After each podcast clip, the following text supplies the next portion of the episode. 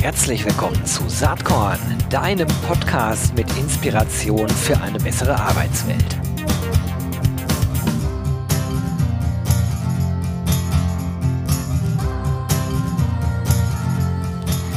Ja, herzlich willkommen hier beim Saatkorn Podcast. Ich bin Gero Hesse und ich freue mich heute auf einen Gast, mit dem wir hier äh, vor ja, ein paar Monaten schon mal das große Vergnügen hatten, denn es handelt sich um Tobias Zimmermann von Stepstone. Hi Tobias, schön, dass du wieder hier am Start bist. Ja, hallo Gero, vielen Dank für die erneute Einladung. Ich freue mich auch wieder dabei zu sein. Jo, und seitdem ist eine ganze Menge passiert. Äh, kann sich mhm. jetzt auch jeder und jeder denken, denn sonst würden wir nicht jetzt schon wieder miteinander sprechen.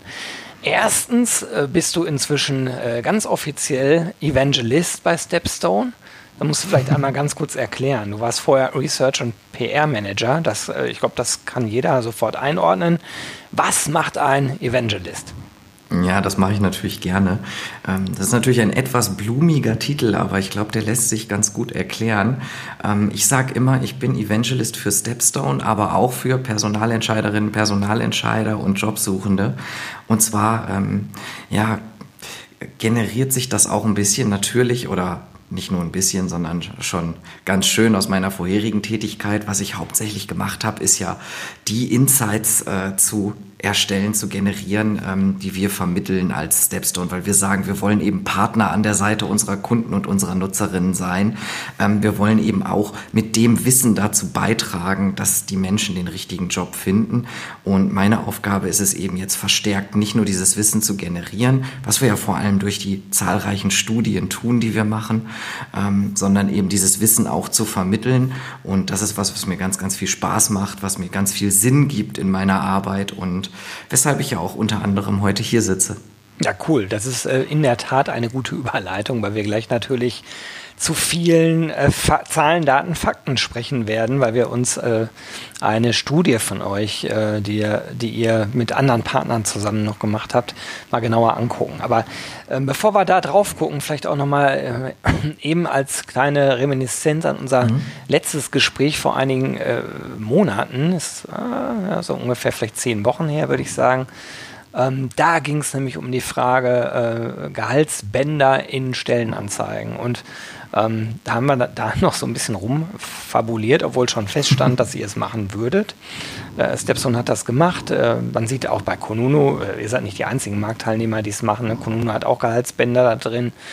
Ist, äh, ist da jetzt der Riesensturm der Entrüstung gekommen oder wie, wie schaut ihr heute auf das Thema drauf? Würdet ihr das wieder machen?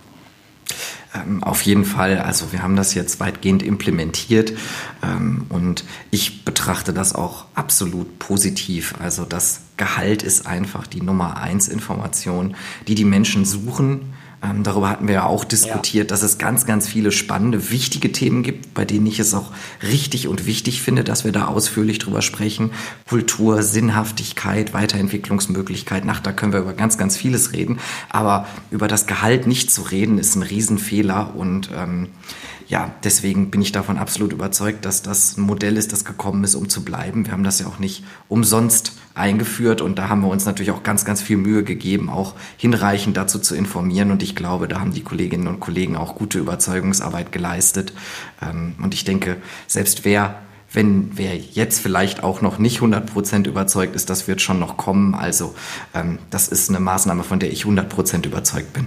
Ja, ich sehe das ganz genauso, äh, obwohl ich da in dem Fall echt nur von, von außen aufs Spielfeld gucke, mhm. da ich im Moment weder auf Jobsuche bin, noch äh, ganz konkret jetzt gerade Stellenanzeigen selber schalte. Aber ähm, wie du schon sagst, ne, Gehalt ist jetzt nicht irgendeine Info. Gut, das äh, ist aber sozusagen gar nicht das Thema heute. Ich wollte nur noch einmal kurz den Rückschuss zu unserem ersten Gespräch äh, führen. Äh, damals in dem Vorgespräch hattest du schon angedeutet, ah, wir machen da gerade was ganz Spannendes, mhm. nämlich eine ziemlich große Studie mit über 200.000 Menschen weltweit äh, in 160, 190 äh, Ländern, Entschuldigung, die da mitgemacht haben oder gerade mitmachen zu dem Zeitpunkt. Da geht es um globale Mobilität, es geht um äh, Global Talent. Und ähm, ja, die Studienergebnisse liegen jetzt vor, auch schon seit ein paar Tagen, kennt vielleicht schon die eine oder der andere.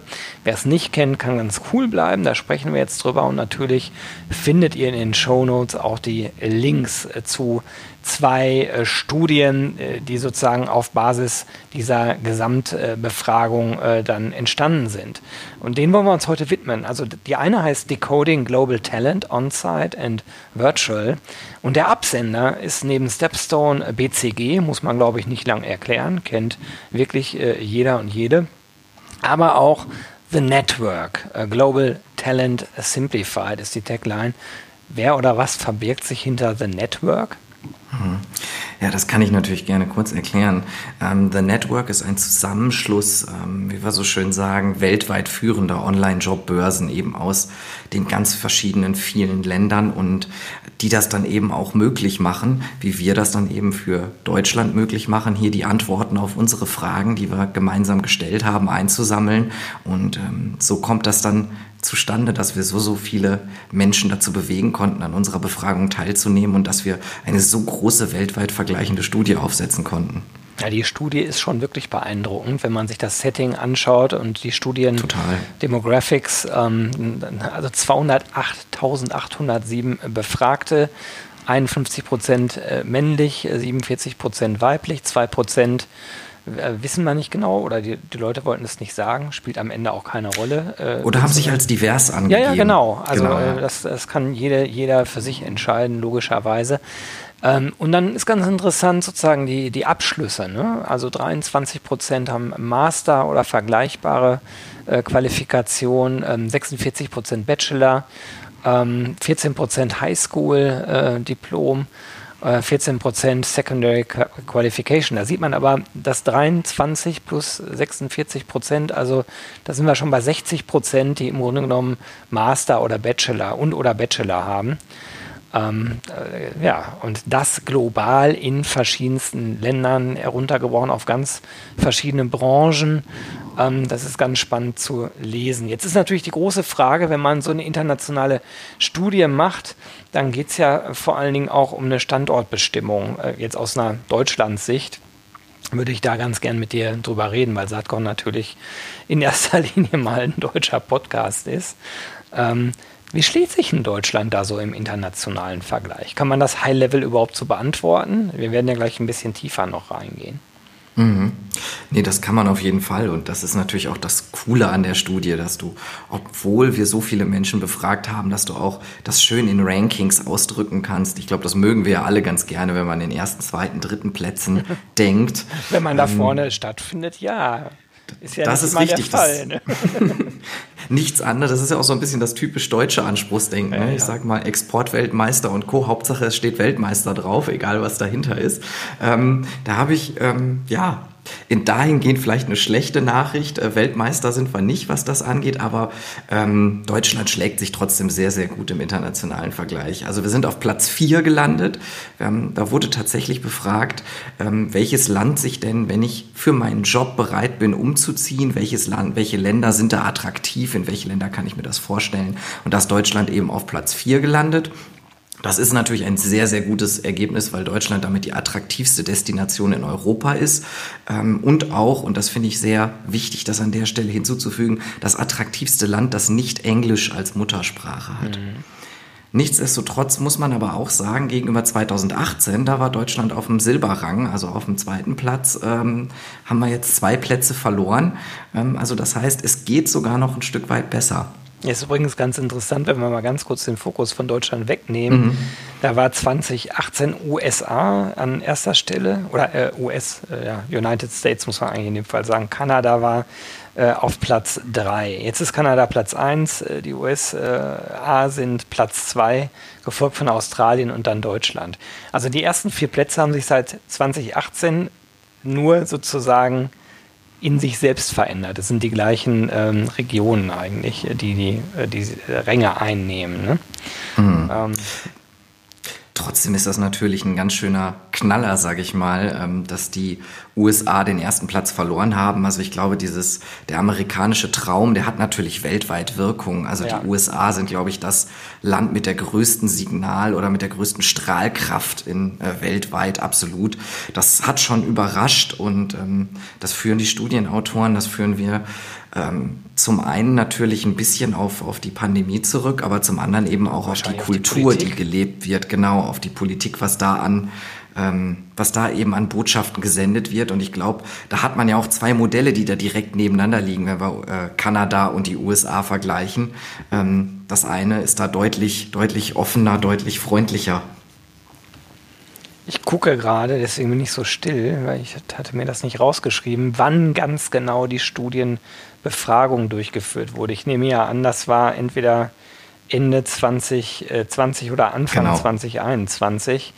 Ähm, genau, vor allem im Dezember 2020. Genau, da waren die US-Wahlen gerade rum. Allerdings, ne, wenn man sich äh, daran erinnert, äh, wie Trumps äh, unrühmlicher Abgang stattgefunden hat, äh, unter welchen Turbulenzen sich das ja auch noch lange hingezogen hat, dann kann ich mir durchaus vorstellen, dass das eine ganz wichtige Rolle hier mitspielt, ähm, dass die USA eben im Moment nicht auf Platz 1 liegen. Whatever. Wir reden über Deutschland äh, und ähm, sind dann vielleicht auf den ersten Blick mit Platz 4 äh, ganz äh, zufrieden. Was kann man denn überhaupt zum Thema Mobilität sagen? Wie, äh, wie international ist denn überhaupt die berufliche Mobilität? Die Deutschen sind ja gemeinhin immer verschrien als nicht so ganz besonders mobil, anders als die Amerikaner zum Beispiel. Also mhm. ich rede jetzt gar nicht von globaler Mobilität, sondern auch von äh, Mobilität innerhalb des eigenen Landes. Wie schneiden mhm. wir denn da so ab? Mm, ja, also das kann man natürlich auch in, in doppelter Hinsicht sehen. Also die Deutschen sind tatsächlich unterdurchschnittlich mobil, wenn auch nicht ganz deutlich unterdurchschnittlich. Ähm, aber die internationale Mobilität ähm, ist tatsächlich etwas, was sich, was im Sinken begriffen ist und was natürlich ein Trend ist, der schwierig ist mit Blick auf den Fachkräftemangel, das, das große Wort, das uns ständig beschäftigt und das ich, um ehrlich zu sein, kaum noch hören kann, weil wir schon so viel drüber reden.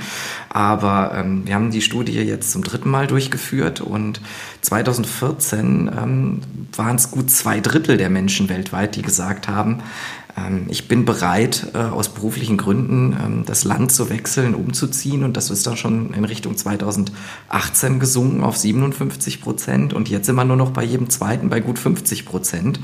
Das heißt, da sehen wir hier eine abnehmende Tendenz. Vielleicht muss man auch gar nicht mehr so mobil sein. Also ich meine, diese ganze Richtig. Digitalisierungsgeschichte, äh, über die hätten wir uns sicherlich, äh, wenn wir diesen Podcast jetzt vor einem Jahr, ne, nee, sagen wir mal vor zwei Jahren aufgenommen hätten, auch schon gesprochen. Wir hätten aber keinen Proofpoint gehabt, einen wirklichen Proofpoint, dass das alles so funktioniert. Ich nehme an, also bei mir weiß ich, dass ich immer schon sehr progressiv darüber gedacht habe und mich auch so verhalten habe im eigenen Business. Bei dir nehme ich es mal einfach an, so wie wir uns bisher kennen. Aber das spielt auch sicherlich auch eine Rolle. Dass, dass man sich mehr fragt, ja, wozu brauche ich denn Mobilität, wenn ich remote doch sowieso arbeiten kann und jederzeit flexibel agieren kann. Ja, das hat natürlich, das müssen wir bei den diesjährigen Ergebnissen auf jeden Fall mitdenken. Also das ganze Thema remote oder dezentral zu arbeiten hat natürlich durch die Pandemie und mit der Pandemie zusammen ein ganz neues Tempo aufgenommen. Also früher war haben wir Remote-Arbeit, glaube ich, auch ausschließlich als Homeoffice-Arbeit gedacht und dann auch nur so mhm. als Benefit. Der ein oder andere, das habe ich da gehört, bei dem hieß es dann, naja, da ist das dann eigentlich ein verlängertes Wochenende oder ein zusätzlicher Urlaubstag, so wie das äh, betrachtet wurde. Jetzt haben wir da ganz neue Erkenntnisse. Wir sehen, dass die Menschen auch dezentral gut zusammenarbeiten können, produktiv sind. Ähm, und gleichzeitig wurde es eben auch zwingend notwendig gemacht. Also das sind definitiv zwei Aspekte. Zum einen natürlich die Pandemie-Erfahrung, die jetzt nicht gerade den Wunsch ähm, weit weg zu weit weg zu leben von, von den Liebsten, von der Familie, von den Freunden er gesteigert hat, weil man gesehen hat, oh, es kann auch plötzlich schwierig sein, wieder zurückzukommen. Und natürlich ähm, zusätzlich, genau wie du es angesprochen hast, ähm, die zusätzlichen Perspektiven darauf, dass es eben auch möglich ist, digital zusammenzuarbeiten. Und ich glaube, ähm, in vielen Ländern, das ist ja eigentlich eine positive Botschaft, steigt auch einfach der Wohlstand und damit sinkt natürlich auch die Notwendigkeit ja. zu emigrieren. Ja, klar. Ist übrigens äh, ganz interessant, ne, wo wir eben über die Plätze geredet haben.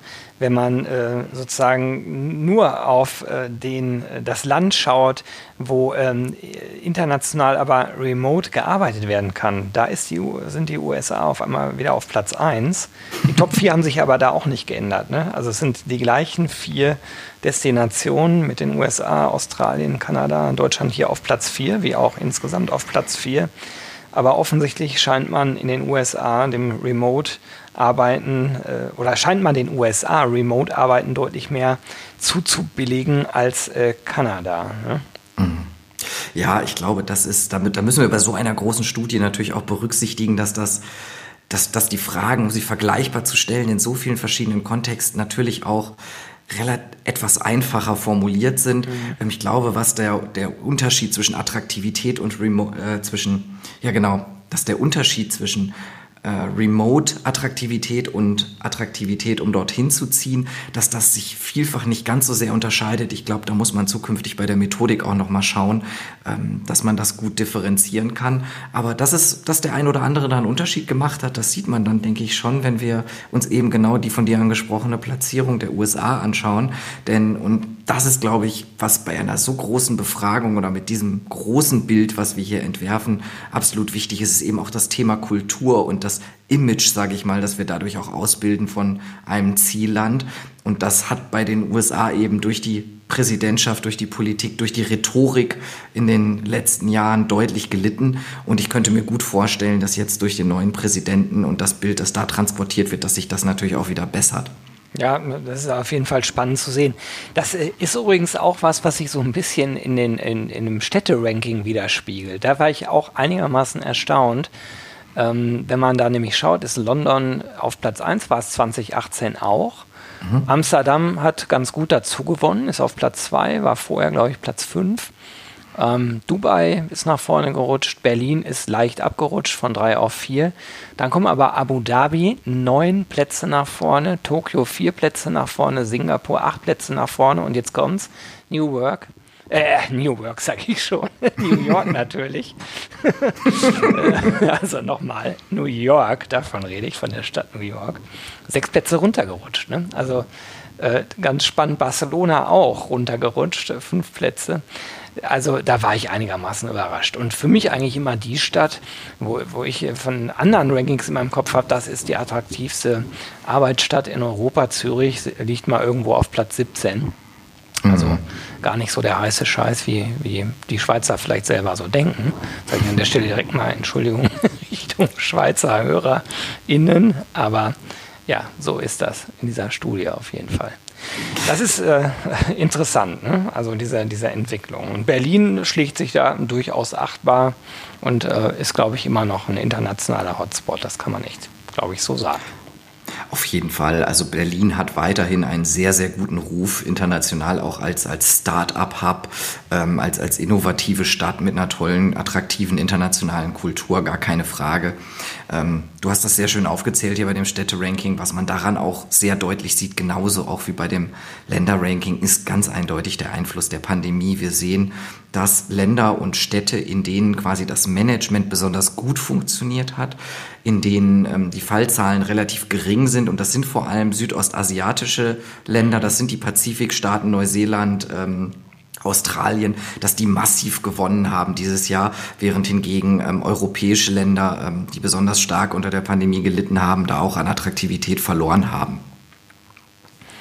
Ja, also wenig verwunderlich. Interessant ist natürlich dann wieder, um welchen Preis das äh, gelungen ist. Ne? Also wir wissen Absolut. ja auch, dass in diesen Ländern deutlich rigider mit, äh, mit ähm, ähm, digitaler Überprüfung ähm, vorgegangen wurde, Datenschutz vielleicht nicht so ganz die große Rolle gespielt hat. Ähm, einfach kulturell äh, bedingt äh, eine andere Bedeutung hat als beispielsweise in Deutschland. Also da wird es dann ziemlich schnell ziemlich komplex, aber es ist dennoch interessant zu sehen, wie solche Verschiebungen stattfinden. Ich finde ja den zweiten Teil der Studie, ihr habt äh, das, also die, da werden vermutlich ja noch mehrere Auswertungen rauskommen. Ähm, der zweite Teil läuft unter dem Titel, finde ich sehr spannend, Decoding Global Ways of Working. Ähm, da wird nochmal so ein bisschen untersucht, was ist denn interessant äh, gewesen vor Covid und äh, während Covid? Und ähm, da kommt natürlich diese ganze Remote-Diskussion nochmal auf einem etwas granulareren äh, Level äh, zum, zum Sprechen. Also welche Länder, welche Regionen waren eigentlich in, in der Lage, sehr schnell äh, darauf zu äh, reagieren und was wünschen sich die Menschen eigentlich vielleicht auch nach Covid? Mhm. Ähm, das finde ich ganz interessant. Ähm, wenn man dann schaut, ich suche hier gerade nochmal Deutschland, weil ich das alles digital habe. Deutschland äh, war during, äh, also während der Covid-Krise, die ja eigentlich äh, noch läuft, also das gilt eigentlich jetzt dann immer noch, mit 81 äh, Prozent äh, am Start sozusagen eine Kombination aus Remote und On-Site Work äh, anzubieten. Und vorher waren das nur 46 Prozent, also solche Mischmodelle, wenn ich das richtig lese hier. Das ist in der Studie, in dem zweiten Teil auf Seite 6. Und äh, wenn man dann schaut, dann sind die Länder da schon sehr, sehr unterschiedlich aufgestellt. Ne? Also in Niederlande zum Beispiel äh, 90 Prozent äh, während Covid und vorher schon 51 Prozent. Also da, ist, äh, da, da war vorher das Level schon höher und ist auch jetzt höher als in Deutschland. Und wenn man ganz nach unten guckt, China während Covid 37 Prozent, vor Covid 33 Prozent, da hat sich gar nicht so viel offensichtlich getan.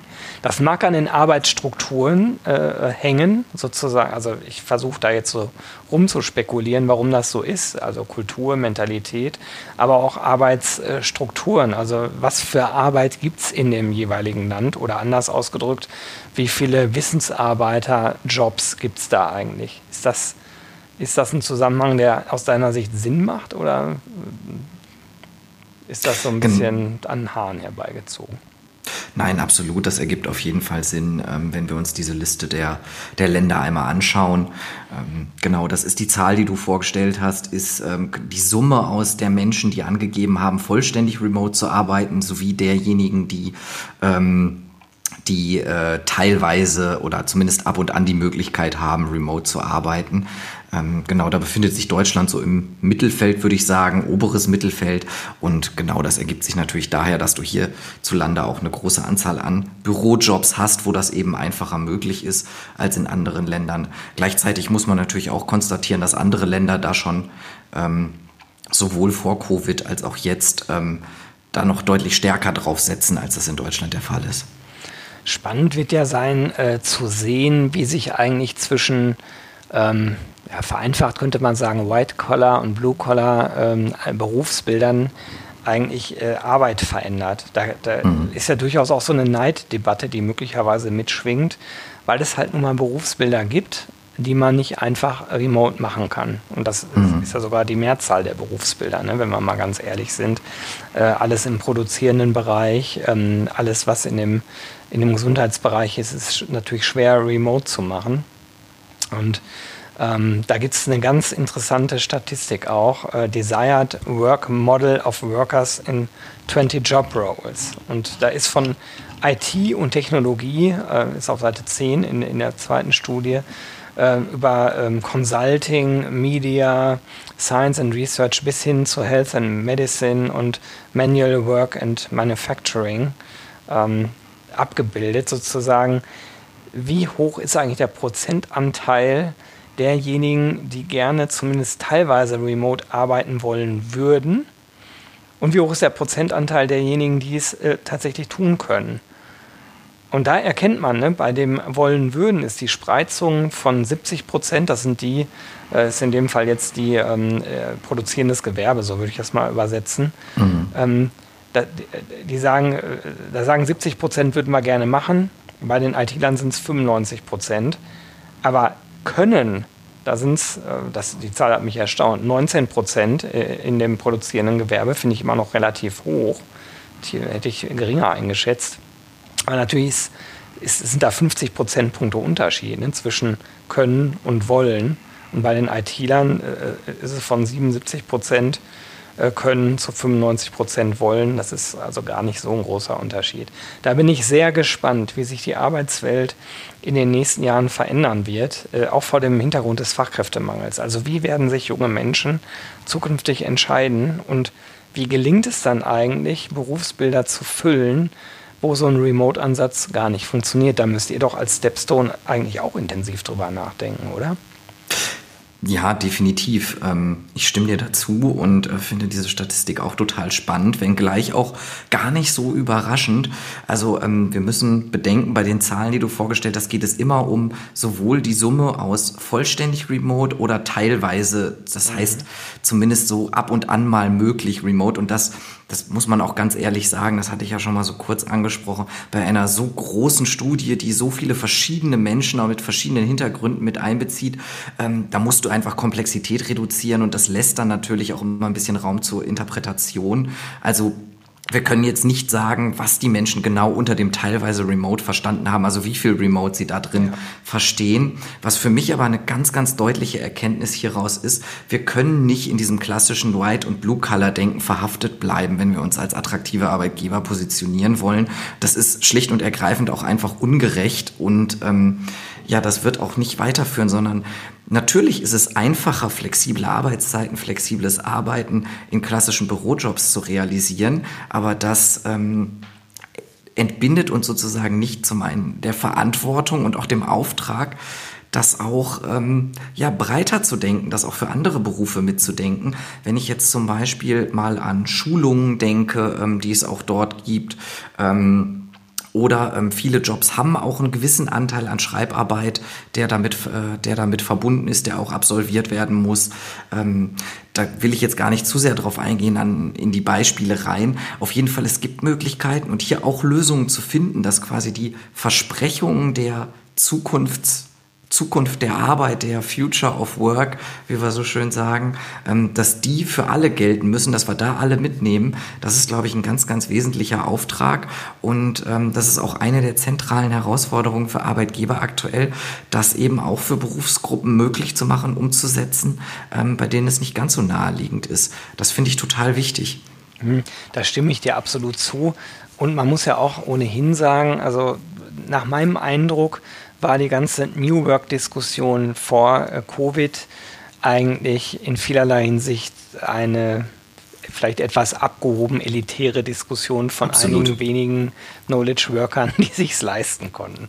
So, ich habe da begeistert äh, mitgemacht, mitdiskutiert äh, und habe immer gedacht, ich wünsche mir aber, dass sich das so entwickelt. So und bei allem Mist, äh, den Corona mit sich gebracht hat, finde ich das wirklich gut dass wir, äh, was die Arbeitswelt angeht, tatsächlich jetzt diesen Tipping Point, glaube ich, erreicht haben, dass man anfängt, viel offener über Modelle nachzudenken. Und wenn man dann über New Work so redet, dann haben die meisten ja immer nur die zeitliche, vielleicht auch die örtliche Flexibilisierung von Arbeit im Kopf. Aber es ist ja eigentlich noch viel mehr.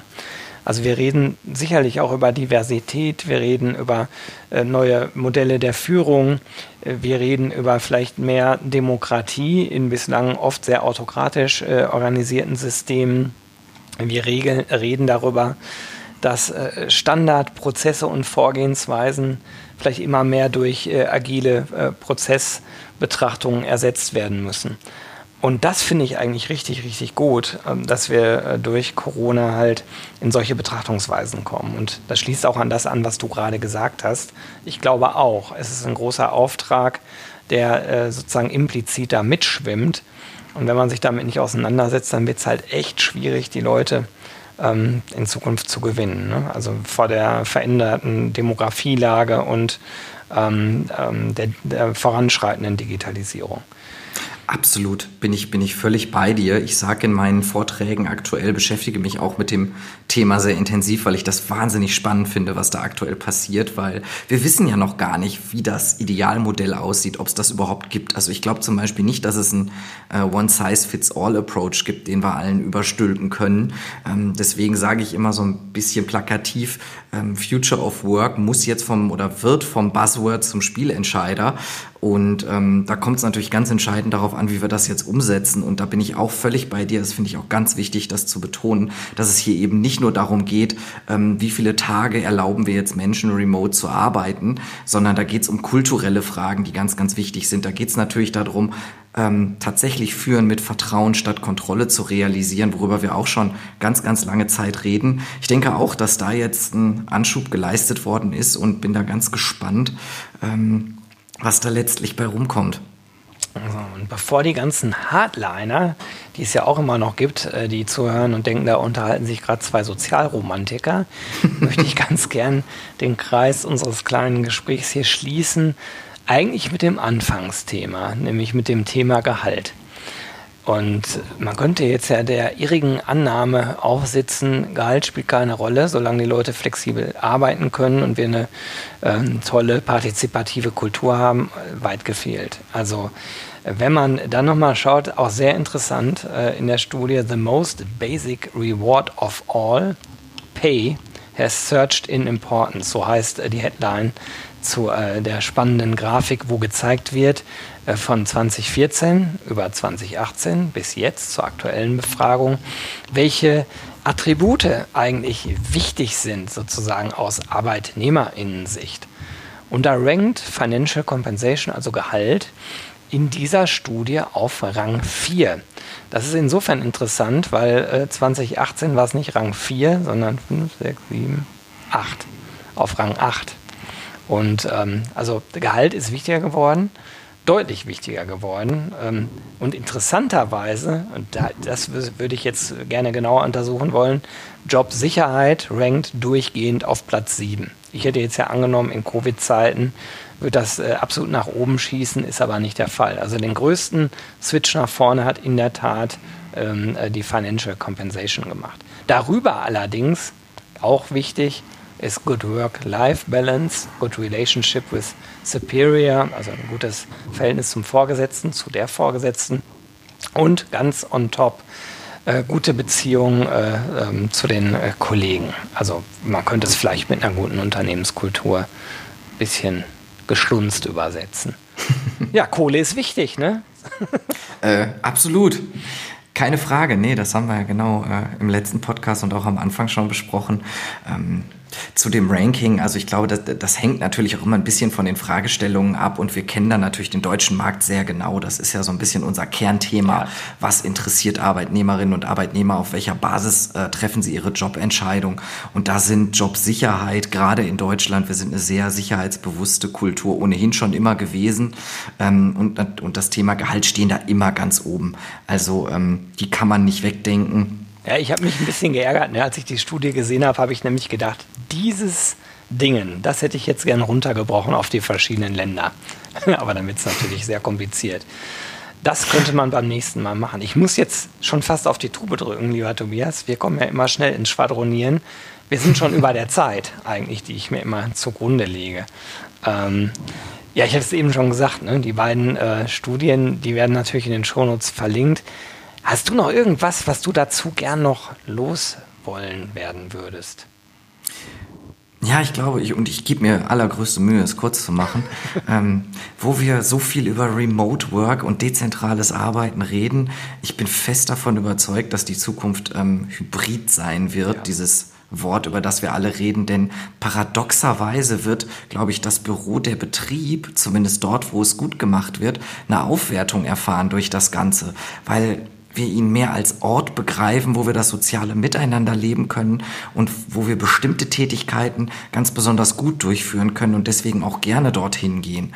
Ähm, das also, ist mir also ganz wichtig. Ähm, und ich persönlich muss auch sagen, äh, ein reines Remote Working, das wäre jetzt für mich auch nichts, auch wenn ich die Vorzüge natürlich zu schätzen weiß. Aber soziale Interaktion, das ist schon ein ganz zentraler Aspekt von Arbeit. Ja, ist ja auch interessant. Das spiegelt die Schule nämlich auch wieder. So richtig full-on, 100% remote will eigentlich keiner. Das kann man schon so sagen.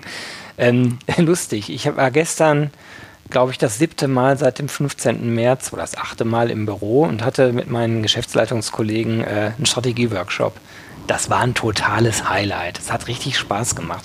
Ich habe heute mit denen nochmal äh, dann virtuell gesprochen, alle so, boah, war das klasse, dass wir uns sehen konnten. Dann haben wir zusammen noch äh, Pizza gegessen so. Es war, war echt cool. Natürlich alle getestet, muss man an, an der Stelle auch sagen, aber das war schon schön, mal Menschen wirklich live äh, im gleichen Raum auch wieder zu erleben.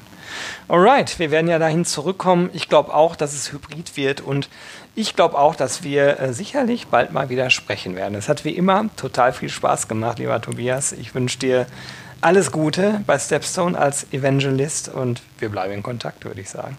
Das machen wir auf jeden Fall. Vielen, vielen Dank für die erneute Einladung und mir hat es auch total großen Spaß gemacht. Vielleicht ja bald irgendwann dann auch tatsächlich in Live auf irgendeinem schönen HR-Event. Das wäre super. Bis bald. Tschüss. Bis bald.